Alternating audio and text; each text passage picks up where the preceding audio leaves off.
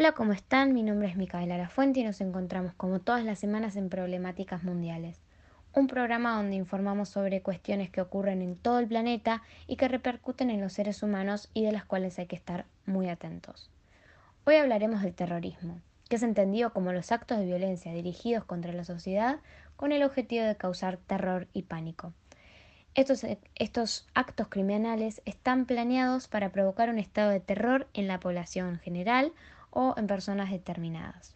Como ya dijimos, pretenden crear un clima de terror inmediato. También viola las normas sociales existentes en el territorio que sufre el, atentado. Estos actos son injustificables en cualquier tipo de circunstancia que ocurran. No importa si se habla de una índole política, filosófica, ideológica, racial, étnica, religiosa o cualquier otro tipo, no tiene ningún tipo de justificación. El terrorismo está encaminado a la destrucción misma de los derechos humanos, como el derecho a la vida, a la libertad y a la integridad física, y también a cualquier democracia o imperio de la ley que rija sobre las víctimas o mismo sobre el estado de las víctimas. Otro punto importante es que pone en peligro las relaciones de amistad entre los estados, amenaza la dignidad y la seguridad de los seres humanos, cobra vidas inocentes y, como ya dijimos, hace que la población viva con temor. Tiene vínculos con la delincuencia, como con el tráfico de drogas, blanqueamiento de dinero y el tráfico de armas, así también como con el transporte ilegal de material nuclear o químico. Está directamente relacionado con delitos graves como asesinatos, extorsiones, secuestros, agresiones, toma de rehenes y robos. Los terroristas son sumamente estratégicos a la hora de actuar y cualquiera sea el acto que pretenden llevar a cabo requiere de una extensa planificación. Así como hacen mucho hincapié en toda la planificación de los hechos, no mira los daños colaterales que estos van a causar, como por ejemplo el daño psicológico de los afectados sobrevivientes. Hoy en día la difusión mundial de las nuevas tecnologías contribuyó mucho al crecimiento del terrorismo. Los medios de comunicación, principalmente, dan un lugar muy importante para que los terroristas puedan conseguir una publicidad mundial casi instantánea luego de un atentado. Esto les permite propagar no solo los sucesos, sino el mismo terror que repercute en la sociedad. Ahora bien que ya dimos una introducción a este escalofriante tema, los dejaré con Tatiana Celano, nuestra invitada del día de hoy, para que les cuente sobre un caso en específico.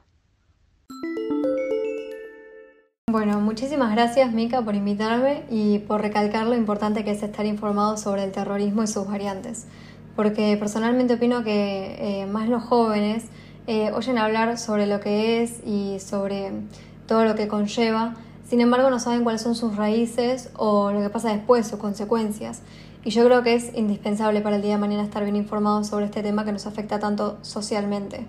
Es por eso que me gustaría recordarles a los oyentes eh, uno de los ataques más violentos que sufrió en este caso Francia un viernes 13 del 2015, que fue el causante de 130 muertos y más de 350 heridos en tan solo tres horas. Todo comenzó en el estadio de Saint-Denis, en donde dentro se encontraban el presidente de Francia, François Hollande, y el ministro de Exteriores alemán, Frank-Walter Steinmeier, eh, que estaban viendo el partido amistoso entre estos dos países.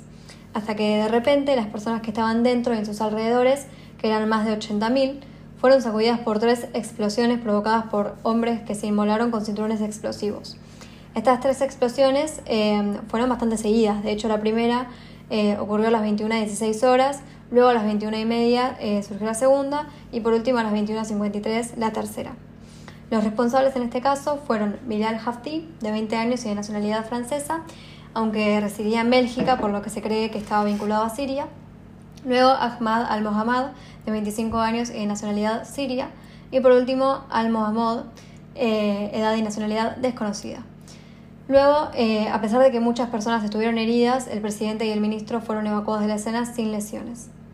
Eh, para continuar, todo siguió en el restaurante Le Petit Camboche, el local Belle Equipe, el bar Le Carillon y el Boulevard Fontaine. En este centro nocturno, tres hombres armados dispararon contra las terrazas de bares y establecimientos hoteleros llevándose con ellos 40 muertes. En este caso, estos tres hombres eran Brahimid eh, Abdeslam, Chakib Al-Khu y Al-Behamid Al-Baoud, de 28 años y de nacionalidad belga. Eh, a él se lo considera el líder de la célula que, que perpetró los ataques y que luego murió días después acribillado por la policía en el asalto del piso franco de Saint-Denis. De hecho, eh, luego de este tiroteo, minutos antes de tirotear el Bataclan, eh, para terminar con este ataque terrorista, los atacantes descargaron sus armas en el restaurante Le Petit Camboche y en el bar Le Caguilon, cerca del canal Saint-Martin. Poco después continuaron la masacre en el bar A la Bonne Ville y en la pizzería eh, Casa Nostra y en el bistro de la Belle Equipe. Uno de los atacantes hizo detonar un cinturón que llevaba puesto con explosivos en el café Comtois Voltaire, provocando varios heridos. Y para terminar, eh, en el Teatro Bataclan, tres hombres sin máscaras interrumpieron en el concierto con fusiles de asalto y cinturones explosivos gritando Alá es el más grande. De hecho, muchas de las personas pudieron escapar por la puerta trasera o por las ventanas, mientras que otros no encontraron otra eh, manera de salvarse más que simular su muerte. Aún así, esta masacre se llevó a 89 muertos, entre ellos dos de sus atacantes que se inmolaron antes de que llegara la policía.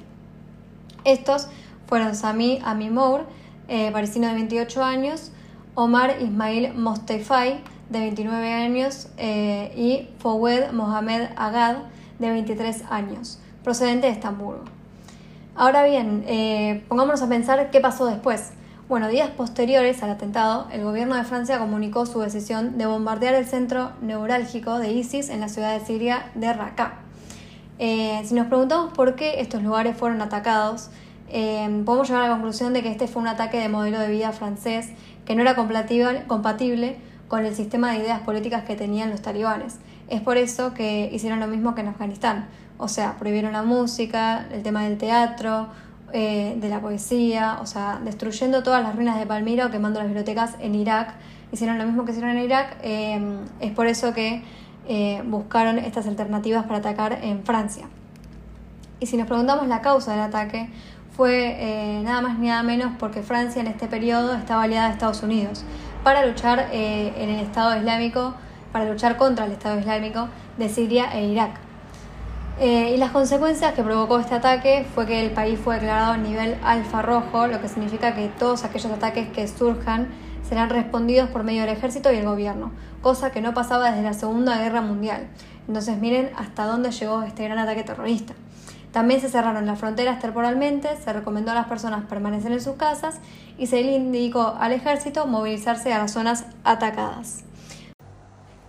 Me gustaría recordarles el gran papel que tomó la tecnología en este momento, ya que si bien los talibanes la utilizaron como modo de generar terror o amenazas, muchas de las víctimas que se encontraban en el ataque utilizaron las redes sociales como Twitter o Facebook para pedir ayuda o comunicar qué estaba pasando. Así que creo que es un punto a tener en cuenta y que debemos recalcar. Muchísimas gracias por venir al programa y colaborar con esta información. Y ustedes que están del otro lado, nos vemos en el próximo capítulo de Problemáticas Mundiales. Muchas gracias por escuchar.